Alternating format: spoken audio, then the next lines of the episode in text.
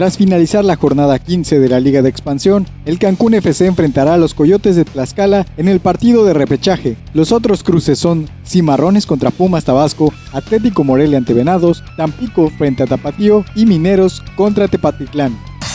En otras noticias, el tenista serbio Novak Djokovic venció al alemán Alexander Zverev en dos sets por 6-3 y 7-6 para clasificar a la siguiente ronda de las finales de ATP en Londres. De esta manera, avanzaron a semifinales del torneo los cuatro primeros lugares del ranking: Djokovic, Rafael Nadal, Dominic Thiem y Daniil Medvedev. Por último, la FIFA entregará sus premios de Best de la temporada 2019-2020 de manera virtual el próximo 17 de diciembre. La ceremonia reconoce a los mejores jugadores de la rama varonil y femenil, además de entrenadores, porteros y selecciona al once ideal del año.